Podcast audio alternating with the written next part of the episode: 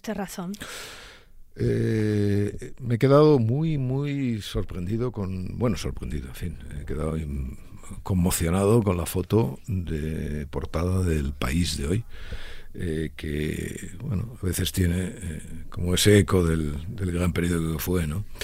Y, esa foto de, de Libia, de una ciudad de Libia, no recuerdo el nombre, ¿Cómo lo voy a recordar? Sí, apenas recuerdo que exista Libia.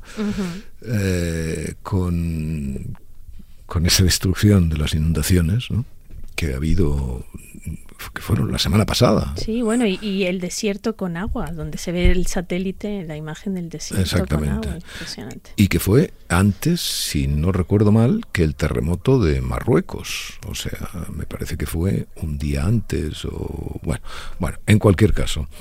Eh, han muerto decenas de miles de personas, eh, parece. Casi 7.000 muertos ah, y 10.000 desaparecidos. casi 7.000 muertos y 10.000 desaparecidos. y, entonces, claro, siempre eh, está aquella teoría del kilómetro sentimental, ¿no? Mm, pasó, pasó tantas veces eh, en estos últimos días hemos tenido desde la tragedia de Marruecos sistemáticamente eh, informaciones en las webs, en los periódicos, en todas partes, eh, y lógicas por otra parte, ¿no? Eh, hoy mismo hay una foto de la famosa plaza esa de Marrakech que nunca se pronuncia. Yamalefna. Exacto. ¿La conoce usted? Qué bien, me claro que la conozco. Ah, bueno. Tuve, tuve, me tuve que pasar tres días en aquella plaza esperando entrevistar a Juan Goitisolo. Ah, ¿De verdad? Una vez, sí, sí, enviado por el país. Eh, estuve, bueno, parece que hubo una, especie de confusión y entonces eh, nada, eh, llegué un lunes y la entrevista no era hasta el jueves. Bueno, entonces me dijeron el periódico, claro, el periódico, los periódicos eran otra cosa, entonces no, quédate por ahí, a ver si puedes hacer un reportaje, los cuentacuentos, y en fin. Hubiera aprovechado para ir a un baño turco, eso es maravilloso. Sí, eso, es que, eso, que les, eso que les gustaba al Pope Goiti solo por razones que no voy a explicar, y que le gustaban sobre todo a Camba, esas sí las puedo explicar, porque él decía que en esos baños turcos se quitaba la roña del catolicismo. Entonces decía, no, no, eh, que me den fuerte a ver si me quitan la roña del catolicismo. Y supongo que un poco también, de, aparte de la sacristía, el ajo, ¿no? que ya sabe que usted que detestaba. Bueno, pues eh, decía que en esa, hoy hay incluso, no sé si en el propio país o en el mundo, en otro periódico que he visto, una foto de la una mezquita, de un minar, no, el menar, ¿no? De esos donde los muecines em, em, atronan, ¿no? Eh, y, claro, eh, bueno, pues es lógico, Marruecos está aquí al lado, es prácticamente...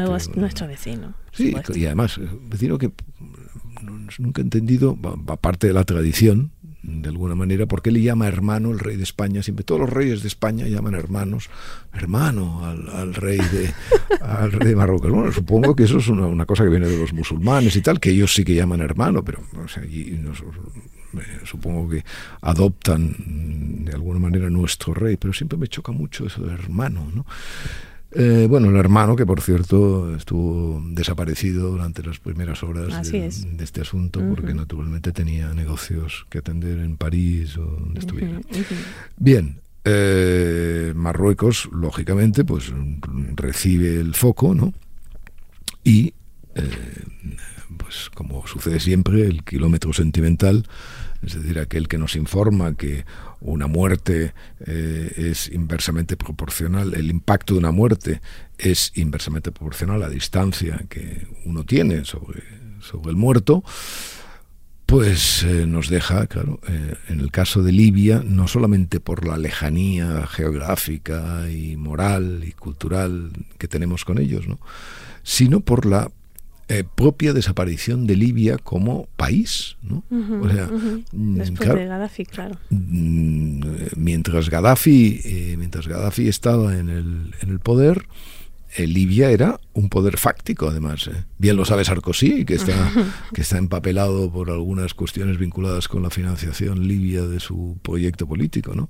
Si mal no recuerdo, no sé, porque tiene algunos mm, asuntos eh, ahí judiciales pendientes y no sé si este ya está aclarado o no está aclarado. Bueno, en todo caso fue, evidentemente fue mm, procesado o investigado como mínimo por esas, por esas relaciones.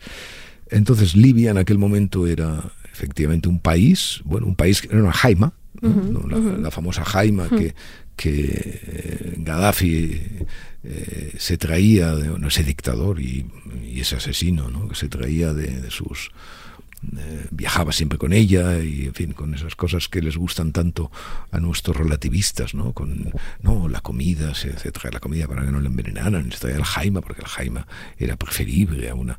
Hubo aquí mucha gente en un momento determinado que defendía el socialismo libio. Bueno claro claro el, socialismo el panarabismo fue sí sí sí, pero, pero la, vía la vía libia al socialismo porque, claro de la vía yugoslava de la vía tal se sabe no pero de la vía libia al al, socialismo, mm, esa apareció tal, pero tuvo efectivamente una, una cierta repercusión, la bandera, etcétera. Bueno, en cualquier caso, era una, una referencia, existía, existía. De repente cae Gaddafi, cae efectivamente la, la, la dictadura y ese país queda dividido en dos países que en estos momentos tratan de eh, ser uno nuevamente eh, para, para, poder siquiera enterrar a los muertos. ¿no? Y, y esta, esta, esta aquella cosa tan bonita que repito muchas veces, ¿no? De, de este de James Reston, ¿no? el, periodista, este periodista mm, norteamericano famosísimo, eh, columnista que decía el periodismo es como un faro, ¿no? que eh, gira e ilumina de, vez en cuando algunas partes del mundo. ¿no? Pero claro, se piensa en el foco, pero no se piensa en que en la cantidad de oscuridad que cuando el foco pasa deja sobre, eh, sobre los lugares. ¿no?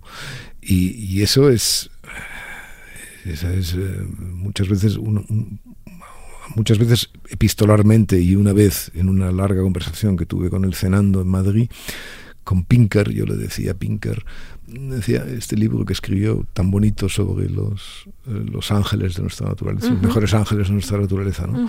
Y le decía, decía, te has olvidado de porque él es muy crítico siempre con el con el tema del hasta qué punto el periodismo enfatiza las malas noticias. las malas noticias no claro. Eh, bueno eso ya es muy discutible porque claro enfatizar las malas noticias eh, significa que a veces las buenas eh, se suceden, porque claro, mm, cuando tú enfatizas lo malo, pues mm, previenes y corriges lo que, lo que puede funcionar mal y por lo tanto activas el bien.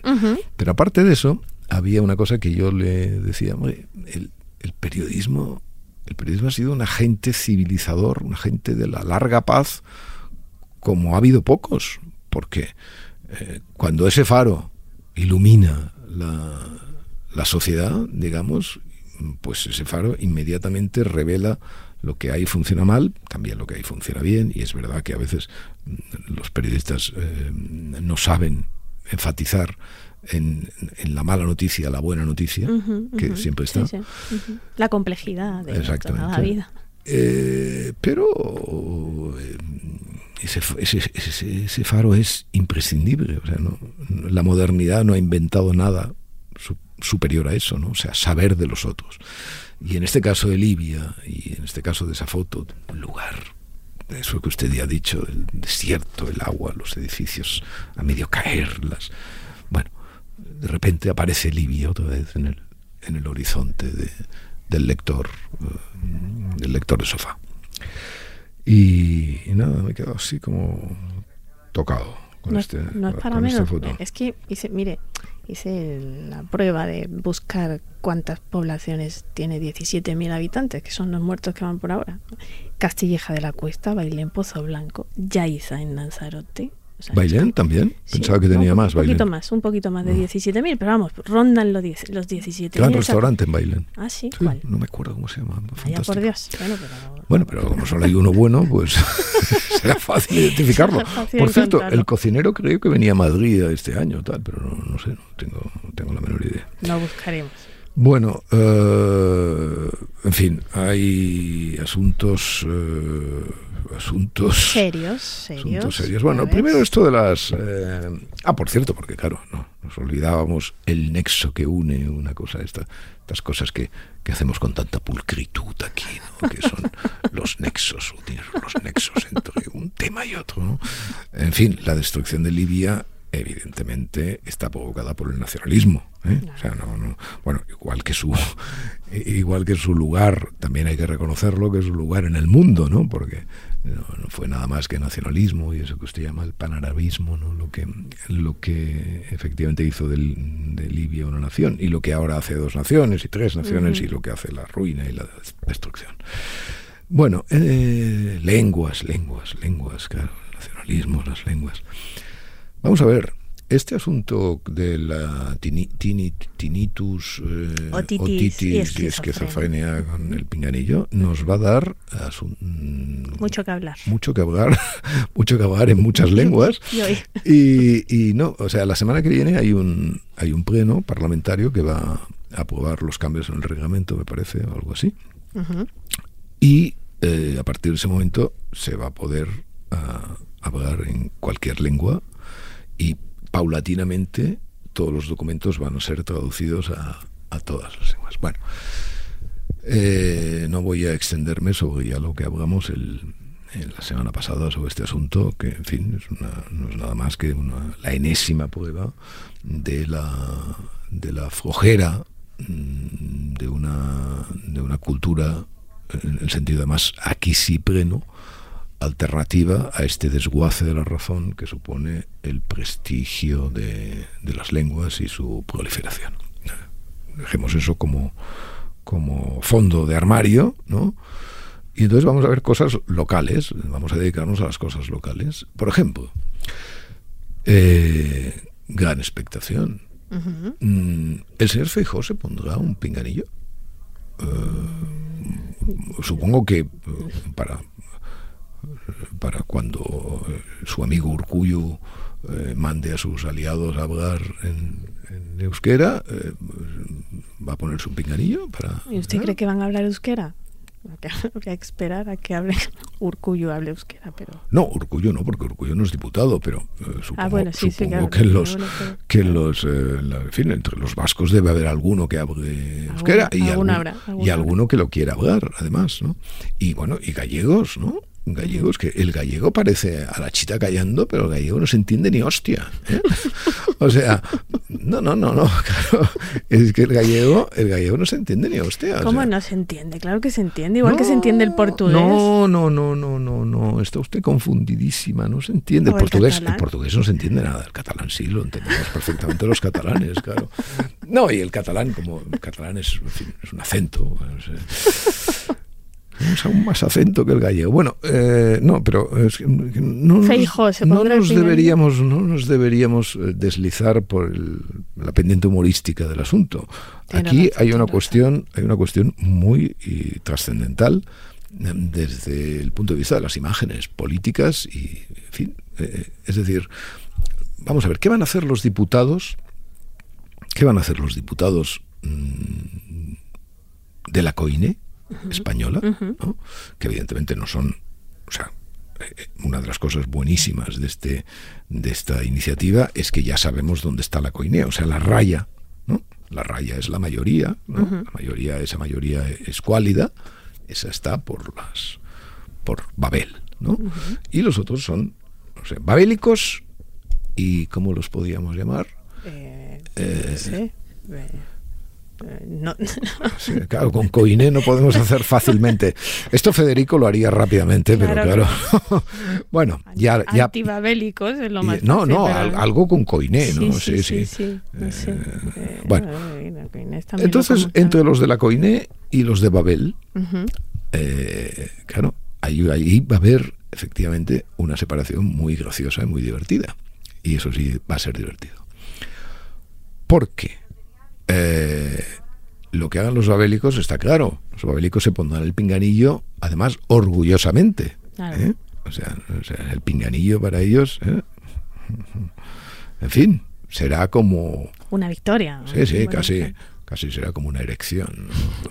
Espero que no. Bueno, no sé, la, polisemia de pinganillo, etcétera, etcétera, no se le escapará a usted, que viene de esas tierras, que viene de esas tierras siempre calientes, ¿no? Sí, eso que no soy cubana, que ya entonces... bueno, pues eh, entonces están los otros. Eh, bueno, eh, y los otros se van a poner el pinganillo para entender a los chicos del PNV, por ejemplo. claro, imagínese usted, Feijo, que, quiere pactar con el PNV. Para pactar con el PNV habrá que saber lo que el PNV dice.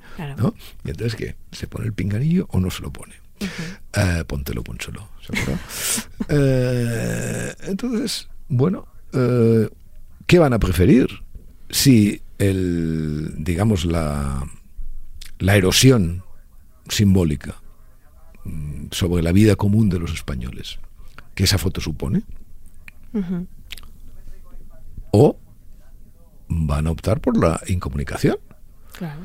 Porque efectivamente, si hay alguien ahí que usa esas lenguas y al otro lado no escucha a nadie, en fin, eh, es pura, pura retórica, porque no es que se escuchen mucho unos a otros, porque naturalmente no hay eh, pero bueno, siempre hay, pues, eh, no sé, una... Mm, por suerte, el presidente Sánchez creo que no es ducho en ninguna de las eh, lenguas oficiales, ni siquiera en castellano. Pero, pero bueno, por lo tanto, el señor Frijole va a poder contestar. Ahora, lo que sería estupendo es que el señor Frijole hablara en gallego, a ver si el, señor Sánchez se pone, se pone, se pone el pinganillo para hablar en gallego. Bueno, entonces, ¿qué se va a preferir? Si la erosión simbólica o la apuesta, mm, bueno, pues no, mire, cuando ustedes hablen en esta lengua yo no escucho. Y por lo tanto no me pongo no me pongo el pinganillo. Ya cuando los servicios de la cámara sean capaces de pasar esto por escrito pues entonces ya contestaré y tal. Pero claro la devaluación la devaluación porque esto además va a llegar a las comisiones luego. O sea no no va a ser solamente en los plenos. Pero imagínese usted que hay una parte de la cámara y una parte sustancial de la cámara ¿eh? Que no es, no es, no es pequeña, es casi la mitad de la Cámara, eh, no queriendo escuchar, no queriendo entender. Bueno, y además mm, tendrían razones políticas para hacerlo y tendrían razones duramente simbólicas para, para no hacerlo. Porque claro, en el momento en que alguien se pone el pinganillo, de los de la COINE, pues eh, aceptan un estado de cosas eh, que, en fin, que es el que es. Bueno, esto va a ser muy, muy, muy interesante, muy interesante. Se junta, además, este, este debate con, el, con otro que venimos arrastrando, que es el de la amnistía, que más o menos viene a ser lo mismo. Pero bueno, en fin, viene a ser lo mismo. Las concesiones a cambio de... Exactamente. Bueno, esto de la amnistía, no sé si leyó usted el artículo de mi querido amigo, porque sigue siendo mi amigo, eh, Xavier Folk, el otro día en el, en el diario El País, que era un ejemplo. Paz, piedad, y perdón, ¿no? citando a Azaña. Citando, bueno, el manoseado, paz, piedad y perdón de Azaña.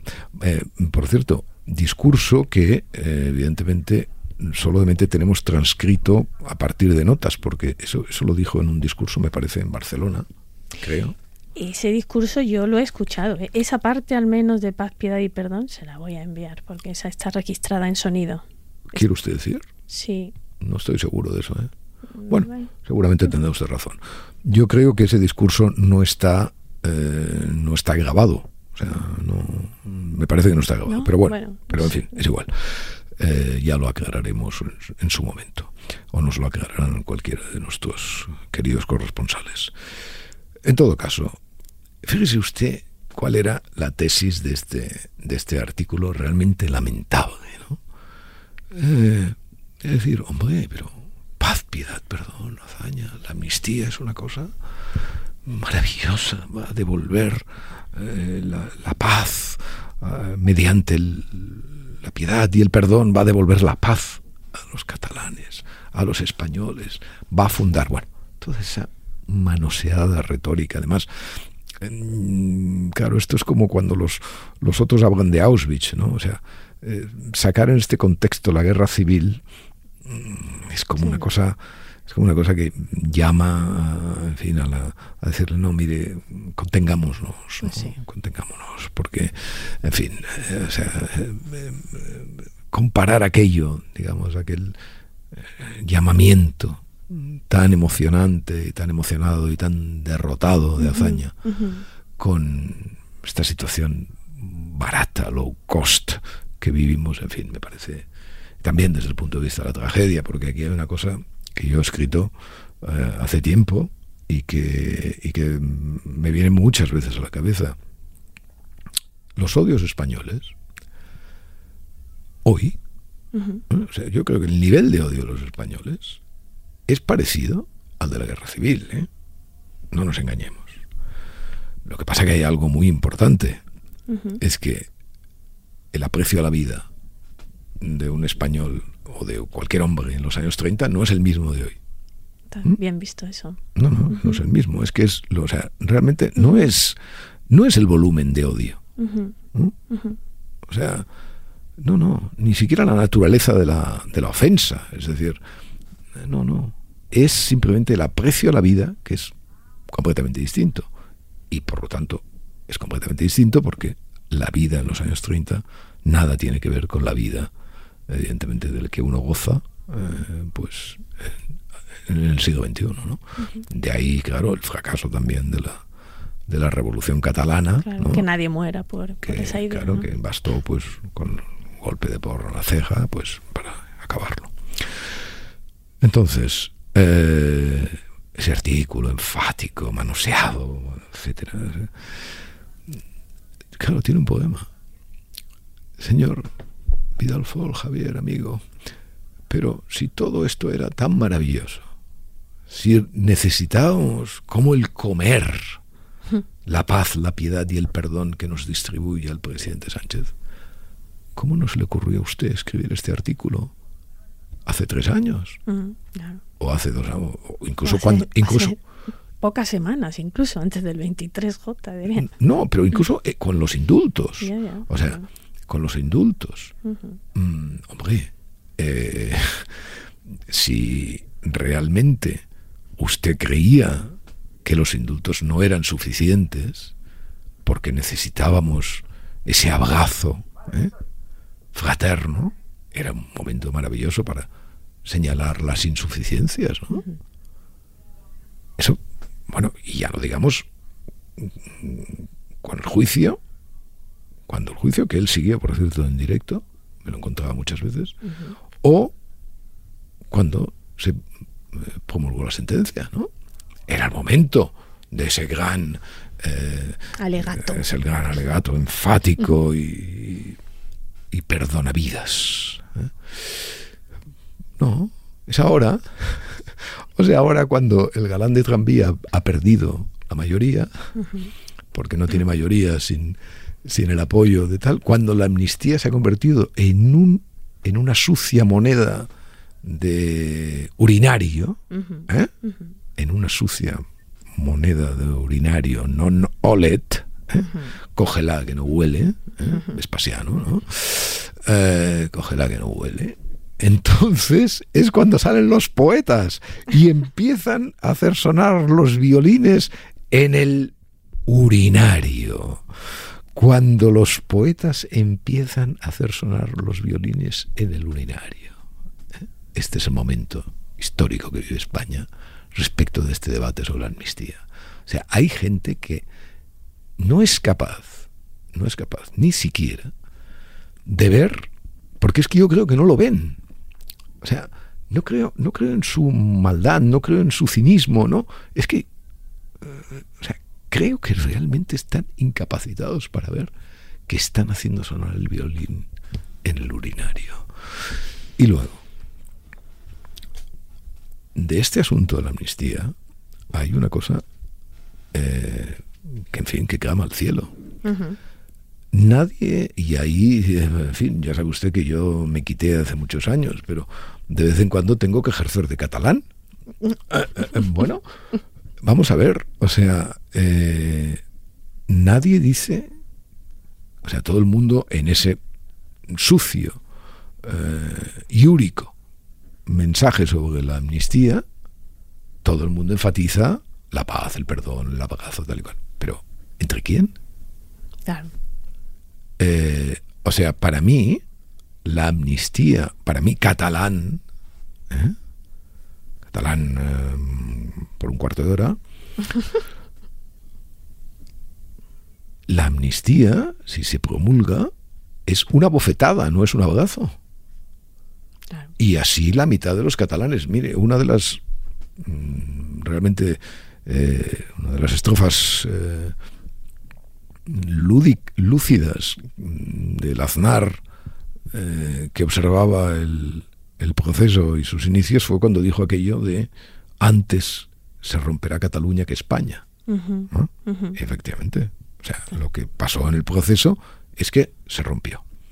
Entonces, eh, bueno, imaginemos que eh, los, los que dan la amnistía, los que la conceden, y a los que la conceden han pensado en esta otra mitad. Ya admito que somos, incluso admito que somos el 49%. No, es que me da igual. O sea, aunque fuéramos uno, ¿eh? Aunque fuéramos uno, pero es que no quiero ni ser el 51. O sea, eh, es que me da hasta vergüenza ser mayoría en Cataluña. ¿Comprende? de la profundidad de esto. o sea, hasta vergüenza me da. Vale.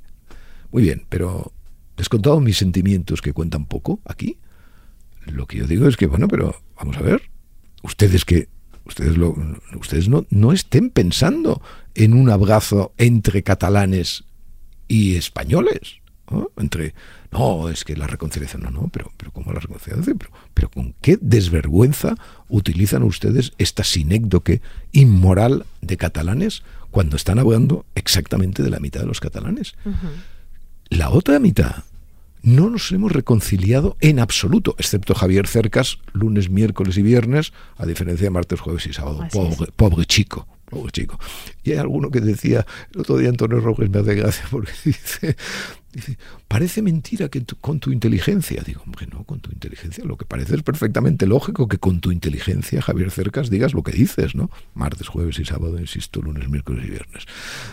Que por cierto, no sé si incumplido ya esto con la banda Cercas. Lo, ha incumplido, lo ha incumplido. Sí, he hablado varias veces de él en menos pues tiempo. busquemos un, cortemos, ¿no? Eh, pero es que es, que es eh, completamente extraordinario. O sea, la mitad de los catalanes no nos hemos reconciliado con los procesistas, ni los hemos perdonado, ni los vamos a perdonar, ni vamos a olvidar lo que hicieron. Mm. Entonces yo comprendo que esto es incivilizado. Bueno, muy bien, sí, sí, llámeme usted llámeme usted como quiera. ¿eh? Menos ternera, llámeme como quiera. Pero. No me llames Dolores, llámame Lola. He aprovechado, he aprovechado para meter la cuña. Me he acordado, me he acordado, como ha escrito usted de. Sí, sí, ya, ya. Perdón, eh, perdón, perdón. Bueno, no nos vamos a reconciliar. No, es que, pero, pero vamos a ver, pero, pero además, ¿por qué nos tendríamos que reconciliar? O sea, cuando uno se reconcilia con alguien, es porque ese alguien ofrece algo. ¿no? Por ejemplo, eh, pide perdón. Claro, claro. Yo, la verdad es que, como escribí hace mucho tiempo, el poema de los que le exigían a, ETA que pidiera perdón es que tendrían que darlo. Porque, claro, el poema de si te piden perdón es que tienes que darlo. A mí me pondría en un brete. A Puigdemont no, porque me cae simpático y le, le, movería el friquillo. Pero imagínese usted que el beato siniestro me pide, me pide, a mí, me pide a mí, eh, señor Espada, que me perdonaría usted. o sea, y, yo teniendo, sí, sí, sí, Uriol, sí, sí, sí, perdono, Phil. ¿No? no, o sea, pero no se da porque ni han pedido perdón y no solamente eso, sino que, bueno, el pobre dislocado de Puigdemont en esa especie de intervención que hizo y tal y cual, aún apostaba por la unilateralidad, siguen todavía, diciendo tal y cual, y además interpretan yo creo que interpretan de manera, no veo ningún eh, egregio constitucionalista interpretar esto como debe, pero este sí que interpreta la amnistía en el sentido correcto. Sí, sí. Porque la amnistía, bueno, tiene uno, un origen etimológico y también político vinculado con el olvido, pero la interpretación moderna de la amnistía no es el olvido, es la desaparición, del delito. Nunca existió como tal. Por eso la ley de amnistía de la del 1977 les dice a los que la, a los que quebraron aquella ley, no, es que vosotros no quebrasteis una ley porque esa ley no era justa y por lo tanto vuestra quiebra no existe. O sea, no existe. O sea, no, no, no, no. El delito, el delito no existe. Claro, esta es la, esta es la cuestión infamante que tiene la amnistía que piensan eh, otorgarles ahora a los líderes del proceso. Esta es la verdadera cuestión infamante. Es que les dice, no, los jueces que os juzgaron, las sentencias que os aplicaron, no fueron justas porque el régimen, digamos, la institucionalidad española no era justa.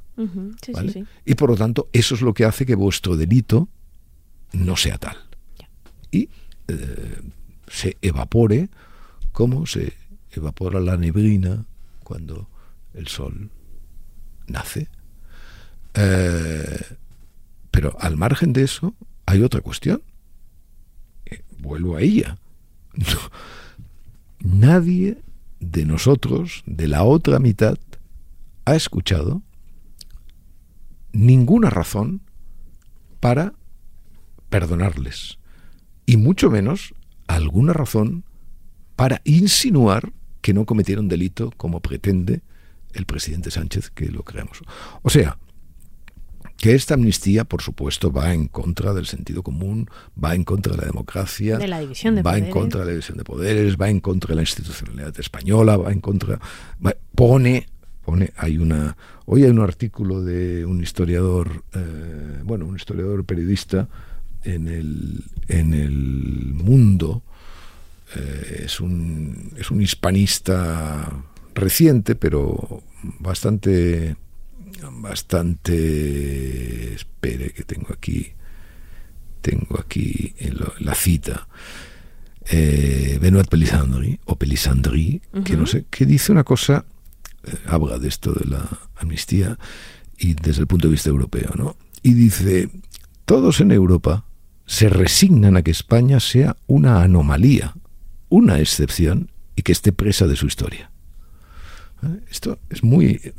el desconcierto que ha creado en Europa los planes del presidente Sánchez va mucho más allá de la coyuntura eh, esta erizada que vivimos. ¿no? Es, es algo que realmente socava el, la marca, eso que les gusta tanto de la marca España. O sea, España sigue siendo un país anómalo, un país diferente, un país donde las instituciones no funcionan con la fluidez eh, que debería. La educación.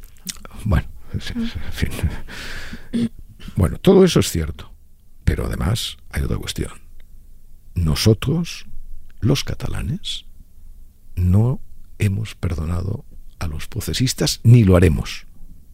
Por lo tanto, esa amnistía va contra nosotros va contra nosotros, como, mm, por supuesto, estoy dispuesto a admitirlo, la amnistía de 1977 fue en contra de un pequeñísimo núcleo de españoles que evidentemente eh, creían que el régimen de Franco era un régimen justo. Bueno, muy bien. La mitad de los catalanes, la mitad de los catalanes allí donde yo estoy, cuando vuelvo, como ahora episódicamente, estamos en contra de eso. Bien, como estamos en contra de eso, esa mitad de los catalanes mm, ha organizado el 8 de octubre, en conmemoración de la manifestación que puso la puntilla al proceso. 2017. No lo olvidemos. ¿eh? o en esa semana hubo tres grandes gestas eh, de los, del constitucionalismo español. La, la, el ejercicio de la, de la fuerza democrática por parte de la policía, uh -huh. el discurso del rey y, evidentemente, los millones de personas, o los cientos de miles de personas que salieron a la calle en Barcelona a defender la democracia. Democracia de verdad, no, la, no esa ficción y ese simulacro de urnas de cartón que montaron. Bueno, el 8, Sociedad Civil, que fue en su momento la convocante de, la manifestación del 8, ha vuelto a convocar una manifestación para la amnistía. Entonces, este país que es tan absolutamente frutal. Entonces hay un partido político que está llamado a gobernar algún día España, esperémoslo, es el Partido Popular, que no se le ocurre otra cosa, no se le ocurre otra cosa, después de que Aznar les haya puesto el cohete en Sálvase uh -huh. esa parte, uh -huh. no se le ocurre otra parte al desconcierto y al caos en el que vive la dirección del Partido Popular desde que perdió las elecciones, no se les ocurre otra cosa que convocar para 15 días antes 24 de septiembre un acto del que no se sabe nada. No se sabe si va a ser una concentración, si va a ser una manifestación, si va a ser un meeting, Ni etcétera, dónde. etcétera. Ni dónde. No, en, en Madrid, eso en lo sabemos. Madrid sí, pero no en lugar, no en Sí, el lugar bueno, en específico. Entonces, hombre, a ver, eh, a mí no me parece mal que los partidos políticos, evidentemente, al que le parece mal es a Feijó, que nunca ha querido, nunca quiso mm, sacar a sus huestes a la calle cuando los indultos, por ejemplo, ¿no? Pero a mí no, a mí me parece muy bien que los partidos políticos de vez en cuando, en fin, puedo ir, no ir, me puede parecer estético, no me puede parecer estético, pero en fin, la calle pues es un lugar donde a veces se expresa también de esa manera rudimentaria, ciertamente, pero se expresa la opinión de las de las de los ciudadanos. Y por lo tanto, sin exaltaciones, pero tampoco sin complejos desatinados, ¿no? Bueno, no se le ocurre, no se le ocurre otra cosa, nada más que convocar eh, 15 días antes esta, esta, esta manifestación. Hombre, pero vamos a ver, si hay una, eh, en fin, si hay una fecha histórica, si hay una entidad histórica, si hay un momento lógico para convocar esa manifestación y ese acto, es en Barcelona, el aniversario del 8 de octubre. Uh -huh. Y usted, eh, señor Feijóo, lo que tiene que hacer primero es decir, inmediatamente, Voy cosa que no ha dicho, voy a ir. Dos, tiene que apoyar esa manifestación por encima de cualquier otra cosa. Y no tiene que ponerle el palo en la rueda eh, que acaba de ponerle. Que acaba de ponerle además de esa manera confusa y desorganizada eh, en que lo ha hecho. ¿no? Hombre, eh, no sé, tenemos derecho a exigir, ya que no tenemos un gobierno, tenemos derecho a exigir que haya una oposición. Uh -huh. Porque es que además, y para los planes mm, del siempre circunspecto, señor Feijo, como hoy ya le ha eh, ya le ha pasado la mano por la cara eh, la prensa socialdemócrata, hombre, eh, que usted convoque eh, a, a, las masas enfervorizadas e insurgentes a la calle dos días antes de acudir al acto de digamos, de, de, investibranda, como dice sí. mi amigo Max, Ay, Max bu Lacruz. Buenísimo, buenísimo, buenísimo. Investibranda, la investibranda. Formidable, Max. Eh, tiene una, una, capacidad, digamos, de. Sí. Bueno, pues, hombre, por favor, o sea, eh, es que a, a su corte de, de, traje no le interesa esto. No le interesa que alguien vincule la agitación en la calle con la. Uh -huh. Y además usted no puede perder tiempo esos, esos, esos, ese fin de semana. Usted tiene que estar encerrado, tiene que hacer un discurso muy importante, porque en ese discurso importante eh, los españoles mmm, tienen que ver la salida futura aunque sea larga, corta o inmediata, del enorme socavón donde eh, el Partido Socialista les ha metido. Entonces, hombre, ¿usted encuentra esto lógico? O sea, ¿quién, cómo es posible que un, un, lo que no deja de ser, eh, para eh, recoger la terminología acertada, eh, gramsciana y marxista del intelectual orgánico. O sea, un partido es verdad que siempre es un intelectual orgánico. Pero bueno, es que intelectual y orgánico son palabras que ofenden a la actual dirección del PP, porque es que no saben exactamente en qué mundo están viviendo. O sea, ¿cómo es posible una desorganización, una falta eh, de estrategia tan, evi- tan evidentes? Bueno, van a acabar, van a acabar añorando a Casado. Bueno, Sí, sí, van a acabar añorando a Casado, como sigamos así. Oye, es que claro. Es que en fin. quería hablarme usted de Dinamarca. ¿Qué ha pasado? Bueno, ya quería acabar con. Claro, quería acabar en Belecha, ¿no? Eh, mire, a mí no me gusta que quemen el Corán. No, no me gusta que quemen el Corán los eh, daneses. Eh, no me gusta porque eh, quemar libros. Primero, quemar. Ujú, O sea, sí, no- sí. Quemar no me gusta, tampoco me gusta que quemen banderas, ni me parece esto sí, siempre esto que invocan sacrosanta libertad de expresión en América, que queman la bandera de Estados Unidos y esto no tiene ninguna consecuencia penal y tal. Bueno, parece muy bien, una bandera es un trapo, lo que sea y tal y cual. Estamos de acuerdo. Pero ah, la cosa ígnea, ¿eh? o sea, la cería que enciende, me parece algo que me da repelús. ¿eh? O sea, me estremece. No me gusta. No me gusta nada el fuego, la, acti- la actividad del fuego.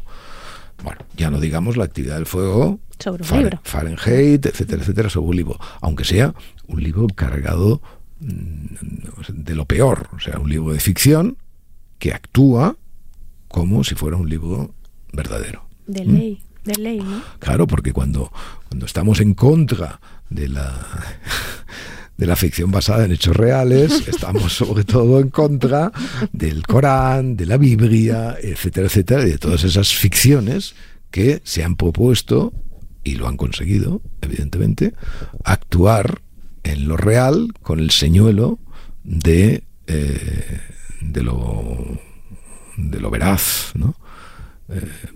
pasando de matute sus eh, abracadabrantes ficciones. Por lo tanto, no me gusta, insisto, no me gusta ni siquiera que en este caso quemen. Y me parecen esas ceremonias. mm, es que lo del fuego es como lo de las antorchas que saca Esquerra Republicana o que sacaban los nazis. El fuego está asociado a demasiadas cosas. El fuego. Y es ingobernable. Bueno, Está muy bien, muy bien dicho, es, es verdad. El fuego es. Cobra vida y usted no sabe. Es ingobernable. Dicho todo esto, ¿eh? la- el proyecto de ley contra la blasfemia que en Dinamarca están Para recuperar el delito de la blasfemia. para recuperar el delito de la blasfemia que está llevando a cabo el gobierno, me parece, eh, bueno, aquí en España no ha tenido mm, ninguna repercusión porque aquí nada tiene nada importante tiene repercusión. Pero en. Francia sí, por ejemplo. Oh, O sea, Charlie Charlie Hebdo, Hebdo. como siempre, le pues, eh, sacaron el manifiesto bueno, a favor. O sea, ¿cómo, o sea, ¿cómo nos vamos a retrotraer, de alguna manera, después de la modernidad, de la ilustración, de la larga paz pinkeriana, a un delito medieval? Bueno, es que además Santos. en 2006 eh, Dinamarca defendió la libertad de expresión por, la- las por las caricaturas. caricaturas de Mahoma. Entonces Ah. esto sí es, efectivamente. Vamos, eh, está, vamos atrás, siempre adelante, pero a veces vamos atrás, un poco adelante. Nos cuesta. Decir que vamos atrás significa ir adelante. Santos, eh, Dígame. al mundo nada le importa.